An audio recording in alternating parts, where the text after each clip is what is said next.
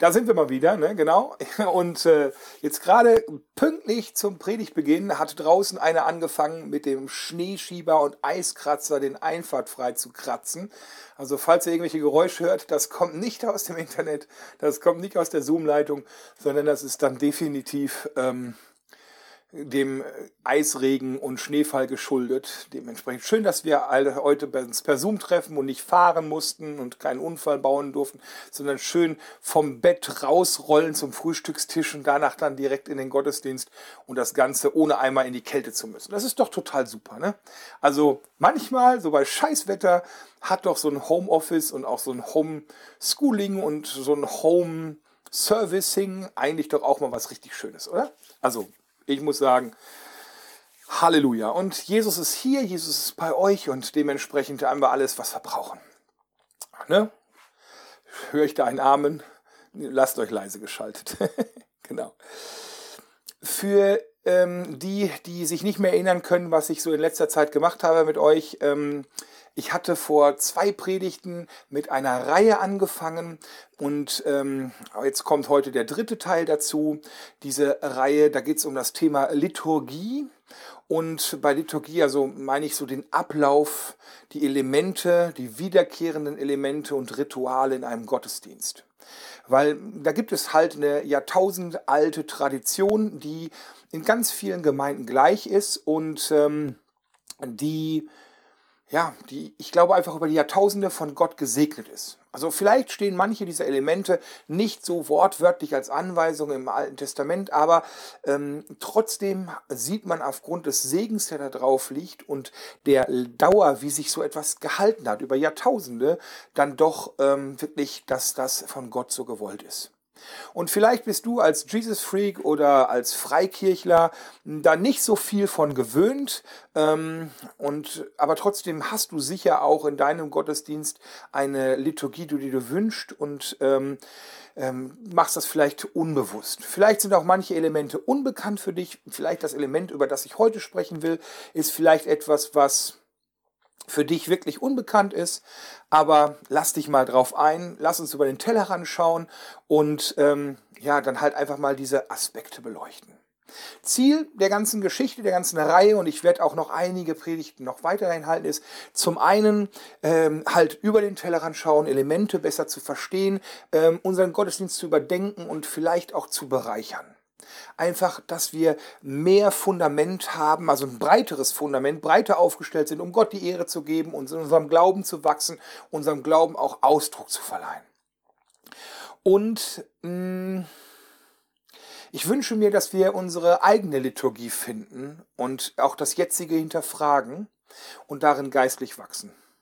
Und noch eine Sache ist mir wichtig geworden in den letzten Wochen tagespolitisch, gemeindepolitisch gibt es momentan ja ganz viele Themen, die vielleicht auf den ersten Blick irgendwie relevanter sind. Ne? Also irgendwelche seelsorgerischen Themen oder, oder halt auch Themen, wie gehe ich jetzt mit der Situation um. Ähm, da Corona ist halt immer noch so ein Ding, was über einem liegt und wo man eigentlich, glaube ich, auch viele Themen finden kann, um da halt es auch biblisch zu betrachten. Aber mir ist wichtig geworden, ähm, in dieser Zeit, wo der Fokus immer wieder auf diese auf diese Schwierigkeiten gelenkt wird, auf diese Wellen, wo wir gerade gesungen haben. Ich halte die Augen über den Wellen und ich gucke nicht auf die Wellen so, sondern ich halte meine Augen auf Jesus gerichtet. Genau darum geht's. Und deshalb möchte ich etwas mh, hm, Ewiges predigen. Etwas predigen, was wahr ist, unabhängig von der Tagespolitik, unabhängig von Corona, unabhängig von den, den aktuellen Umständen. Etwas, was seit Jahrtausenden Bestand hat und was, glaube ich, in Ewigkeit auch noch fortgeführt wird. Und darüber will ich predigen, weil uns das in unserem Blick definitiv hilft, den Ewigkeitsblick zu halten. Und heutiges Thema, was ich mir heute schnappe, ich habe das bis jetzt auch immer so gehalten, dass ich so zweiteilig ein bisschen die Predigten gehalten habe. So einen as allgemeinen Aspekt zum Thema Gottesdienst, Ablauf, Liturgie und Elemente im Gottesdienst und dann einen praktischen Teil dazu, den man halt wirklich als Element findet. Ähm, Ich möchte als grundlegende Betrachtung heute mal den Gottesdienst als gesamten Leib Christi betrachten. Also zu sagen, der, Gottesdienst als katholischer Leib, das heißt das Wort eigentlich, katholisch ist so der ganzheitliche Leib Christi, die Evangelischen, die haben dann daraus die gesamte Gemeinde, die Christenheit gemacht, aber katholisch, na gut, ist halt von einer Denomination verprägt, aber eigentlich heißt es der gesamte Leib. Und was bedeutet es, Gottesdienst als gesamter Leib, als weltumfassende Kirche zu halten? Ähm, und nicht nur als kleines Grüppchen? Und ganz praktisch dazu wird dann das Thema Glaubensbekenntnis sein. Und vielleicht bist du Freikirchler und hast noch nie von einem Glaubensbekenntnis gehört, das mag gehört, aber wirklich nie wahrgenommen. In anderen Kirchen ist das absolute Tradition. Ich komme eigentlich aus einer Landeskirche und ich musste das im Konfi-Unterricht noch lernen. Und spannenderweise, Jahrzehnte später kann ich mich noch genau daran erinnern, Glaubensbekenntnis ist da halt ein wichtiges Thema. Und ich glaube, es ist ein wichtiges Thema für ganz, ganz viele Christen, für die Mehrheit der Christen weltweit. Und deshalb ist es auch ein sehr wichtiges Element im Gottesdienst. Und darum geht es heute. Was eint alle Christen? Was eint uns? Das ist der Glaube. Der Glaube ist unser Kern. Und im Gottesdienst leben wir unseren Glauben gemeinsam. Also wir kommen jetzt hier zusammen oder per Zoom, um unseren Glauben gemeinsam zu leben. Und jetzt stell dir das mal ein bisschen weiter gedacht vor. Stell dir mal vor, jeden Sonntagmorgen, ja gut, bei manchen ist es Sonntagnachmittag, also meistens sonntagsmorgens, bei manchen ist es sonntagsnachmittags oder sonntagsabends und manche machen dann auch freitags oder samstags einen Gottesdienst oder manche machen acht Gottesdienste an einem Sonntag, weil sie so eine große Gemeinde haben. Und, aber und dann gibt es ja noch die Zeitverschiebung weltweit. Ne? Jetzt gerade ist es ja mitten in der Nacht in der USA, aber gehen wir mal von einmal die Woche, meistens sonntags morgens, kommt, wer an Jesus glaubt, zusammen. Und wir treffen uns als Leib Christi und feiern gemeinsam Gottesdienst. Im Gottesdienst gemeinsam sind wir jetzt hier zusammen, ein Leib, mit Christus zusammen. Und wir, Jesus Freaks Gruppe, jetzt Jesus Freaks Hagen, oder da, wo du das jetzt vielleicht siehst. Du bist wiederum Teil des gesamten Leibs Christi, der einmal pro Woche zusammenkommt, um ihn anzubeten. Wir als Weltkirche verbunden als ein Leib. Und jetzt kommt der Knaller. Darüber hinaus muss man sich vorstellen, dass im Himmel ständiger Gottesdienst herrscht. Da sind die Engel und die Heere der Entschlafenen, ganz, ganz viele Heilige, die schon entschlafen sind und die da oben sind. Wir sind ja nur ein ganz kleiner Anteil von denen, die jetzt schon im Himmel sind und anbeten. Wir sind das kleine 1%, was noch da rumzuckt auf der Erde und der Rest ist schon bei ihm. Und, und die feiern kontinuierlich Gottesdienst. Die beten kontinuierlich an. Und die orthodoxen Christen, die sehen das wirklich so als ein Abbild, das Abbild des himmlischen Gottesdienstes, was wir hier machen. In diesem Punkt mit dem Himmel, da werde ich in der nächsten Predigt drauf kommen. Das schon mal als, als Appetizer. Ähm, das ist ein ganz spannendes Thema für unsere Haltung. Aber jetzt hier erstmal auch dieser Blick, wir als gesamter Leib Christi mit allen Christen, die Gemeinschaft haben. Und unsere Gemeinschaft spiegelt sich im Gottesdienst wieder. Wir haben gemeinsame Lieder. Wir haben gemeinsame Visionen. Wir haben gemeinsame Gesänge. Wir haben gemeinsame Texte. Wir haben eine gemeinsame Bibel. Wir haben gemeinsame Gebete, wie das Vaterunser. Gemeinsame Rituale, wie das Abendmahl. Und wir haben einen gemeinsamen Glauben dass Jesus der Herr ist. Und spannend ist, ich komme viel rum, so im Reisedienst. Ne, so, hm, egal in welche Gemeinde ich komme, ich fühle mich, wenn ich diese Elemente finde, wieder und fühle mich zu Hause. Egal ob in einer lutheranischen oder einer reformierten oder einer unierten Kirche, einer katholischen Kirche, einer Freikirche, Baptisten, Pfingstler, Jesus Freaks, ich fühle, wenn ich diese Elemente erlebe, fühle ich mich zu Hause weil ich weiß, hey, wir glauben das Gleiche. Wir haben einen gemeinsamen Glauben.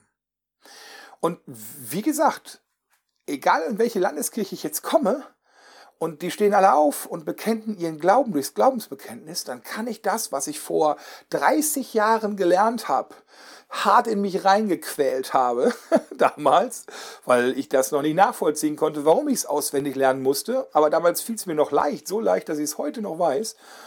Hm, stehe ich mit auf und kann das Glaubensbekenntnis nennen, rezitieren und nicht nur rezitieren, sondern auch wirklich aus dem Herzen sprechen. Und Liturgie schafft in dem Zusammenhang eine Erwartungssicherheit. Du weißt, was kommt. Das ist so wie bei McDonald's. Egal, wo du auf der Welt bist, du weißt, was kommt. Du hast eine Erwartungssicherheit. Und so auch in einem christlichen Gottesdienst. Du weißt, was kommt. Da wird Gott angebetet. Du wirst eine Predigt vermutlich haben. Du wirst, du wirst halt auch vielleicht deinen Glauben bekennen. Die Basis ist auf jeden Fall gleich. Wir sind ein Leib. Paulus schreibt an die Korinther, 1. Korinther 10, 16 und 17. Der gesegnete, nochmal, der gesegnete Kelch, den wir segnen, ist der nicht die Gemeinschaft des Blutes Christi? Das Brot, das wir brechen, ist das nicht die Gemeinschaft des Leibes Christi? Denn ein Brot ist's, ein Brot ist's. So sind wir viele ein Leib, weil wir alle an einem Brot teilhaben. Und Epheser 4 ab Vers 4 schreibt er, ein Leib, ein Geist, wie auch ihr berufen worden seid zu einer Hoffnung eurer Berufung, ein Herr, ein Glaube, eine Taufe, ein Gott und Vater aller, der da ist über allen und durch alle und in allen. Wir sind ein Leib. Und das ist was ganz, ganz Wertvolles, dass man sich das bewusst macht. Mach dir das bewusst.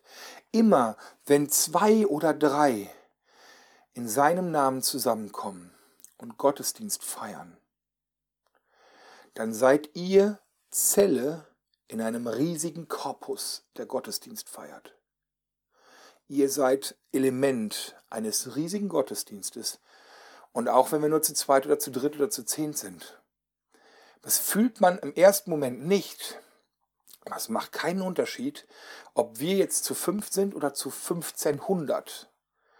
Denn wir sind gerade Teil eines katholischen, allgemeinen, gemeinsamen Gottesdienstes.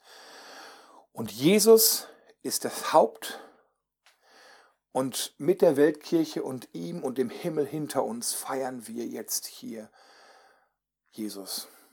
Und wir sind relevant, ja. Wir sind nicht nur ein kleines Grüppchen, sondern wir sind Brückenkopf in unsere Region hinein. Und ich stehe jetzt hier in Wermelskirchen und bin verbunden mit euch und ich bin Brückenkopf in meine Region hinein. Und zeitgleich seid ihr in Hagen, Bochum, Ennepetal, uh, Wetter, keine Ahnung, und am Arsch der Welt. und und ihr seid Brückenkopf.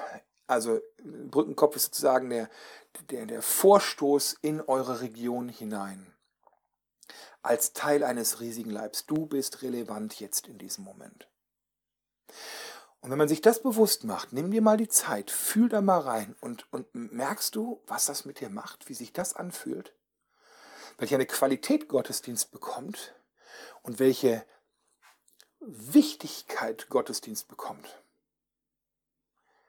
das ist jetzt relevant, was wir hier gerade machen. Und zwar nicht nur für dich und mich und es macht Spaß, sondern es ist wichtig für den ganzen Leib.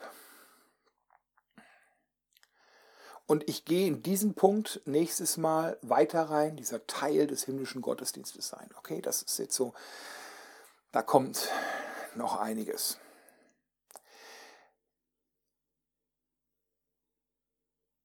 So, schon früh haben sich die Christen überlegt, worauf stehen wir gemeinsam? Also ich habe gerade gesagt, unser Glaube. Und was ist unser kleinster gemeinsamer Nenner? Weil die einen machen das ein bisschen wichtig, die anderen machen das ein bisschen wichtig. Und es ist schön, dieses Bunte zu haben, die Baptisten und die Pfingstler und die Mennoniten und die Stalaktiten und wenn es das gibt, keine Ahnung. Ähm, aber wir haben einen gemeinsamen Nenner. Und es ist unser gemeinsamer Glaube. Und wenn ich diesen Glauben versuche in Worte zu fassen und das ausspreche, dann ist es ein Glaubensbekenntnis. Und dieses Glaubensbekenntnis, auf das man sich geeinigt hat, das möchte ich heute mal ein bisschen näher beleuchten, etwas genauer betrachten. Und auch mal die Herkunft anschauen, weil das ist nichts, was wir uns im Nachhinein einfallen gelassen haben. Das gibt es schon echt lange. Glaubensbekenntnis fing schon im Alten Testament an. Und zwar das älteste Glaubensbekenntnis, das war noch aus der, von den Juden, der älteste Ausdruck des jüdischen Selbstverständnisses ist das Schma Israel, das Höre Israel.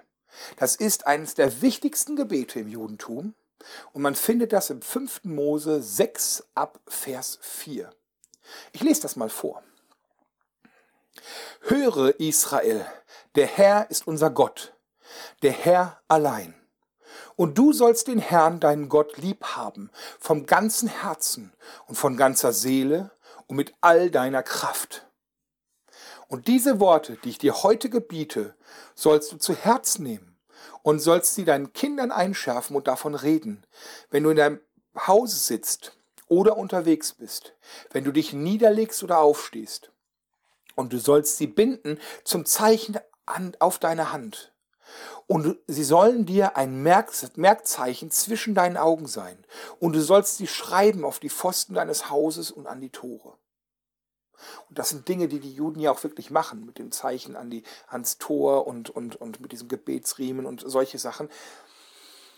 Höre Israel, der Herr ist unser Gott, der Herr allein. Und du sollst den Herrn, deinen Gott, lieb haben vom ganzen Herzen, von ganzer Seele und mit all deiner Kraft. Und jetzt kommt das Neue Testament rein. Und das kürz, die kürzeste Form des Glaubensbekenntnisses im Neuen Testament ist Kyrios Jesus. Jesus ist Herr. Und das findest du durch die ganze Bibel, das ganze Neue Testament. Jesus ist Herr.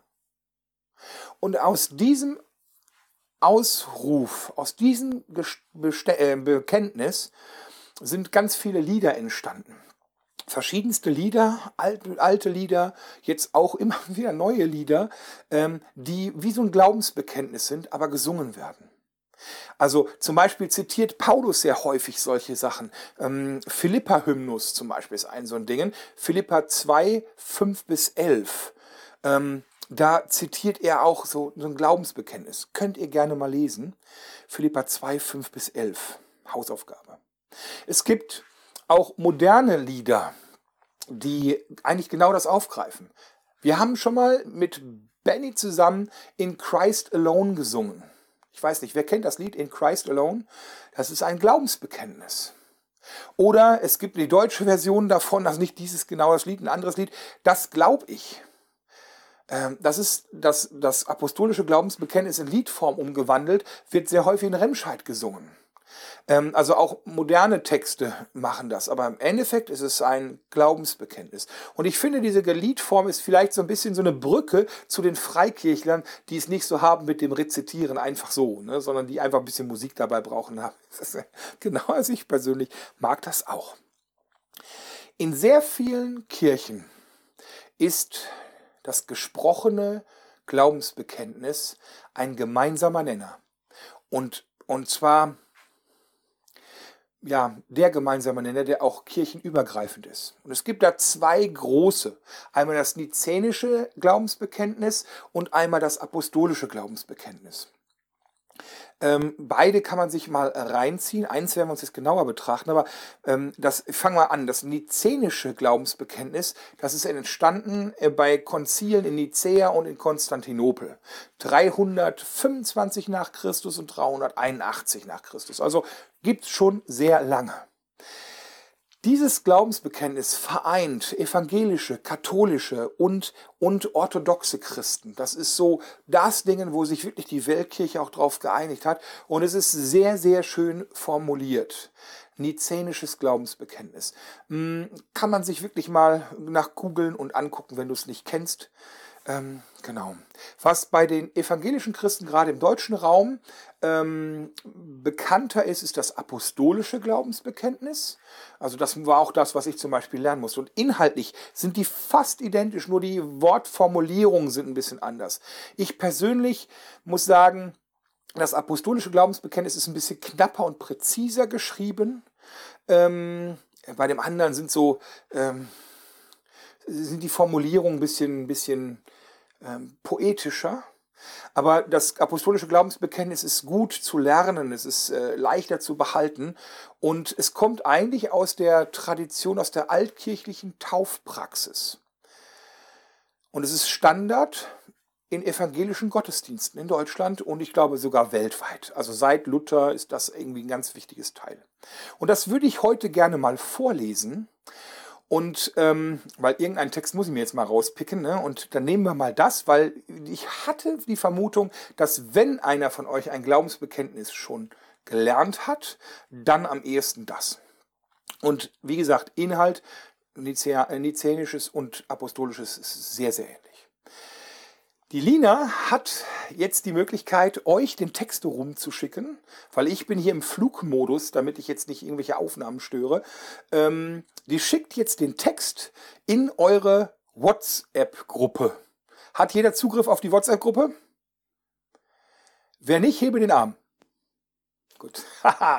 okay. Ähm, dann könnt ihr mitlesen, wenn ihr wollt, oder aber auch einfach nur zuhören. Und ähm, also mach die Augen zu vielleicht, hör zu und nimm mal die jeweiligen Sätze, lass die wirken und frag dich, ob du dazu Amen sagen kannst. Zu den einzelnen Formulierungen. Ich werde das jetzt langsam lesen und du sagst mal, ja, ja, ja, Amen dazu, Amen dazu. Einfach in dir selbst, um mal zu gucken, ist das das, was ich glaube? Okay? Ich fange an. Ich glaube an Gott, den Vater, den Allmächtigen, den Schöpfer des Himmels und der Erde. Und an Jesus Christus, seinen eingeborenen Sohn, unseren Herrn.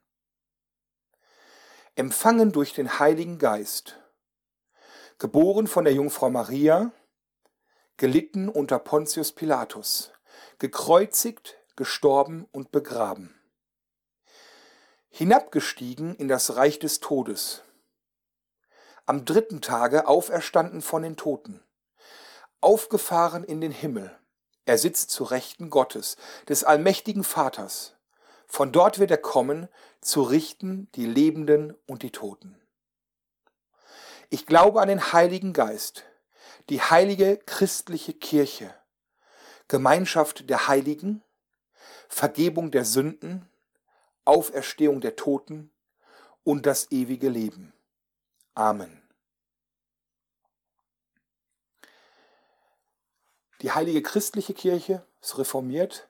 Äh, die heilige katholische Kirche trifft den Sinn eigentlich am ehesten.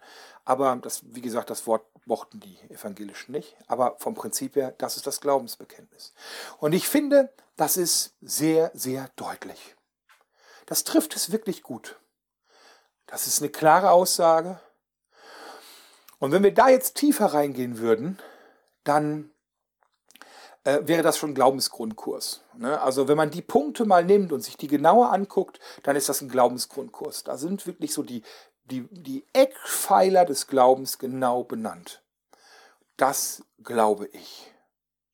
Und wenn du da tiefer reingehen möchtest, es gibt bei den Jesus Freaks Remscheid, jfrs.de, unter Predigten eine Reihe, die der Storch vor zig Jahren gehalten hat, wo er dieses Glaubensbekenntnis Wort für Wort zerlegt hat, in ich weiß nicht wie viel Teilen. Wirklich geil. Also wirklich über jede Aussage hat er eine Predigt gehalten und das kann man sich mal reinziehen. Das war sehr, sehr schön. Aber das ist wirklich schon fast ein Glaubensgrundkurs. Aber die Werbung muss ich machen. Ich will hier jetzt nicht tiefer reingehen, weil ich glaube, dass diese Aussage eigentlich schon so für sich steht.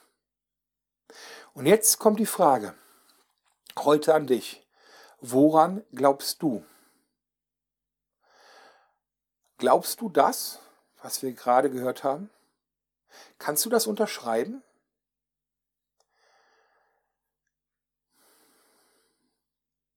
Worauf stehen wir gemeinsam? Das ist unser Glaube. Und was bekennen wir gemeinsam? Unseren Glauben. Und jetzt mal die Frage, die wir uns alle stellen müssen. Wann hast du das letzte Mal deinen Glauben bekannt? Wann hast du das letzte Mal deinen Glauben klar formuliert? Bewusst ausgesprochen? Und wird das vielleicht mal Zeit? Weil das macht ja was mit einem. Ich kann jetzt nur von mir reden, habe das schon lange nicht mehr bewusst getan. Und erst jetzt auch in der Vorbereitung zu dieser Predigt habe ich mir wirklich Zeit genommen, das halt auch nochmal wieder äh, bewusst zu machen, weil ich halt in meinem freikirchlichen Kontext das nicht jeden Tag mache oder jede Woche mache. Ja, wenn mich jemand fragt, was ich glaube, dann erzähle ich so ein bisschen, was ich glaube, aber eigentlich äh, schneide ich da nur so einzelne Punkte. Das ist hier wirklich mal gebündelt zusammengefasst, was Christenheit ausmacht, was Christsein ausmacht. Wird es vielleicht Zeit, das mal, mal bewusst zu formulieren, bewusst auch auszusprechen? Ich glaube, oder ich bin mir sehr sicher, es ist gut und wichtig, immer wieder seinen Glauben zu bekennen. Als erstes macht das was mit dir. Also erstmal das Bewusstsein zu schaffen, was glaube ich überhaupt? Wo sind sozusagen die Grenzen? Wo sind die Pfeiler, auf denen ich stehe? Was glaube ich? Und gleichzeitig hat durch ein Glaubensbekenntnis zu sprechen eine, eine, eine tägliche, was mit dem täglichen Umkehr, der täglichen Buße hin zu Gott zu tun. Ich kehre um und sage, hier stehe ich heute und glaube genau das. Und das stärkt meinen Glauben, es zu bekennen. Das richtet mich auf meinen Glauben, auf den Kern aus, das richtet mich auf ihn aus. Aber das Glaubensbekenntnis ist nicht nur eine Erinnerung an das, was ich glaube. Es ist nicht nur so ähm, ein persönliches Bekenntnis, sondern es macht noch was anderes. Und das finde ich extrem wichtig. Wenn wir das aussprechen, dann proklamieren wir etwas. Proklamieren ist ein hakeliger Ausdruck, den gerade die charismatischen Christen kennen, die viel mit Amerika zu tun haben. To proclaim wird da ständig benutzt. Ähm, bei denen, was heißt das? Etwas feierlich, etwas vielleicht amtlich verkünden. Das ist proklamieren. Etwas verkünden.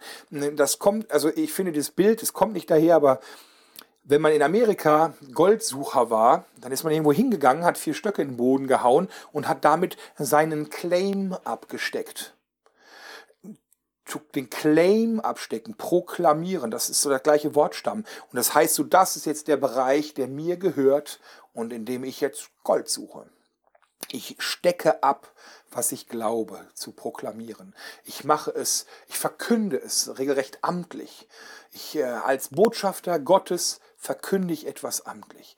Wir proklamieren die Gegenwart Gottes vor der unsichtbaren Welt.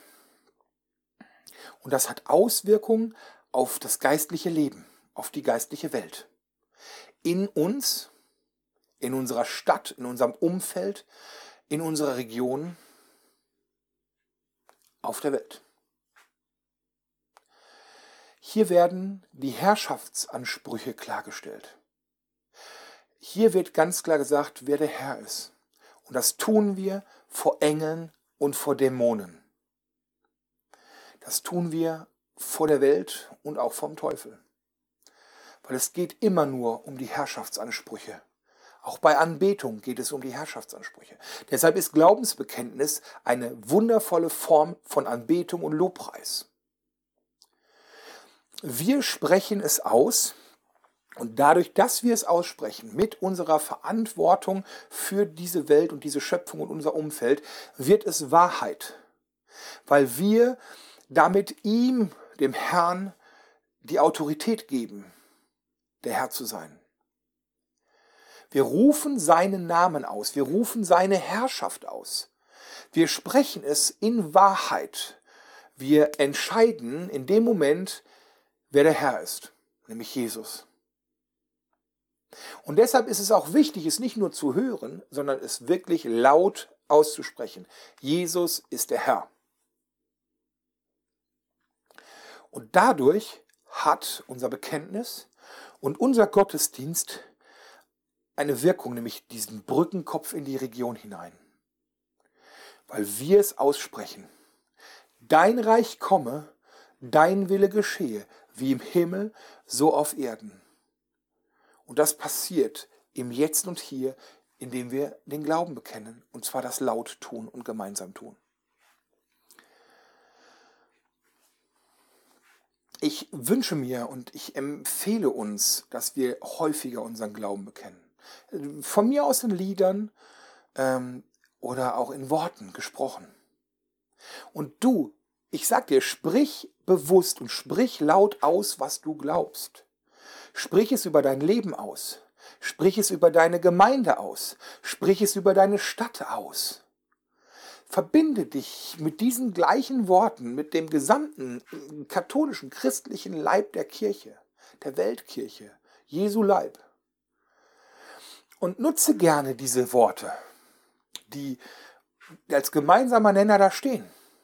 Sei es das nizänische oder sei es das apostolische Glaubensbekenntnis. Lern mal eins davon wenn du es noch nicht kannst. Und wenn du eins davon kannst, dann lern mal das andere. Das ist cool, sowas mal auswendig zu lernen, weil man, man saugt das auf und man verarbeitet das. Und das ist cool, sowas mal auch zu lernen. Ich finde, die Worte sind sehr gut gewählt. Ich finde, die Worte fassen es sehr gut zusammen. Und diese gleichen Worte schaffen Verbindung. Wenn wir das apostolische Glaubensbekenntnis sprechen gemeinsam und es ist ein Gast da, der das kennt, der kann einfach mitsprechen und weiß, ich bin Teil dieses Leibs. Glauben bekennen hilft unserem Glauben und hilft unserem Glaubenleben und verändert die Welt hin zur Rettung durch Gott. Amen.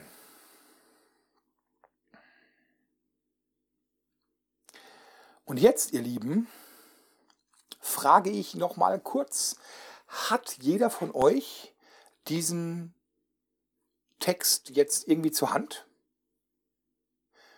Wenn nicht, der möge sich jetzt bitte kurz melden, den, den die Lena rumgeschickt hat. Wer nicht, der kann jetzt einfach googeln, apostolisches Glaubensbekenntnis und findet den Text auch. Und mein Vorschlag wäre folgender, dass wir das jetzt mal nutzen. Du kannst dir überlegen, ja oder nein, mache ich oder mache ich nicht. Aber ähm, ich fände es schön, wenn du das unterschreiben konntest vorhin, dass wir das jetzt mal gemeinsam sprechen.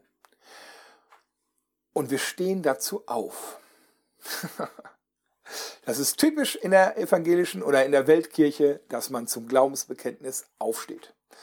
Weil das eine Haltung ist. Hier stehe ich und hier glaube ich. Wer natürlich jetzt nicht stehen kann, aus irgendwelchen Gründen auch immer, der darf gerne die Beine ausstrecken und, und sitzen bleiben. Ähm, genau. Und ich spreche das jetzt einfach mal und äh, nochmal so wie gerade. Und ich würde mich freuen, wenn ihr es mitbekennt. Okay? Seid ihr alle soweit? Gut, dann legen wir los. Ich glaube an Gott den Vater, den Allmächtigen, den Schöpfer des Himmels und der Erde, und an Jesus Christus, seinen eingeborenen Sohn, unseren Herrn,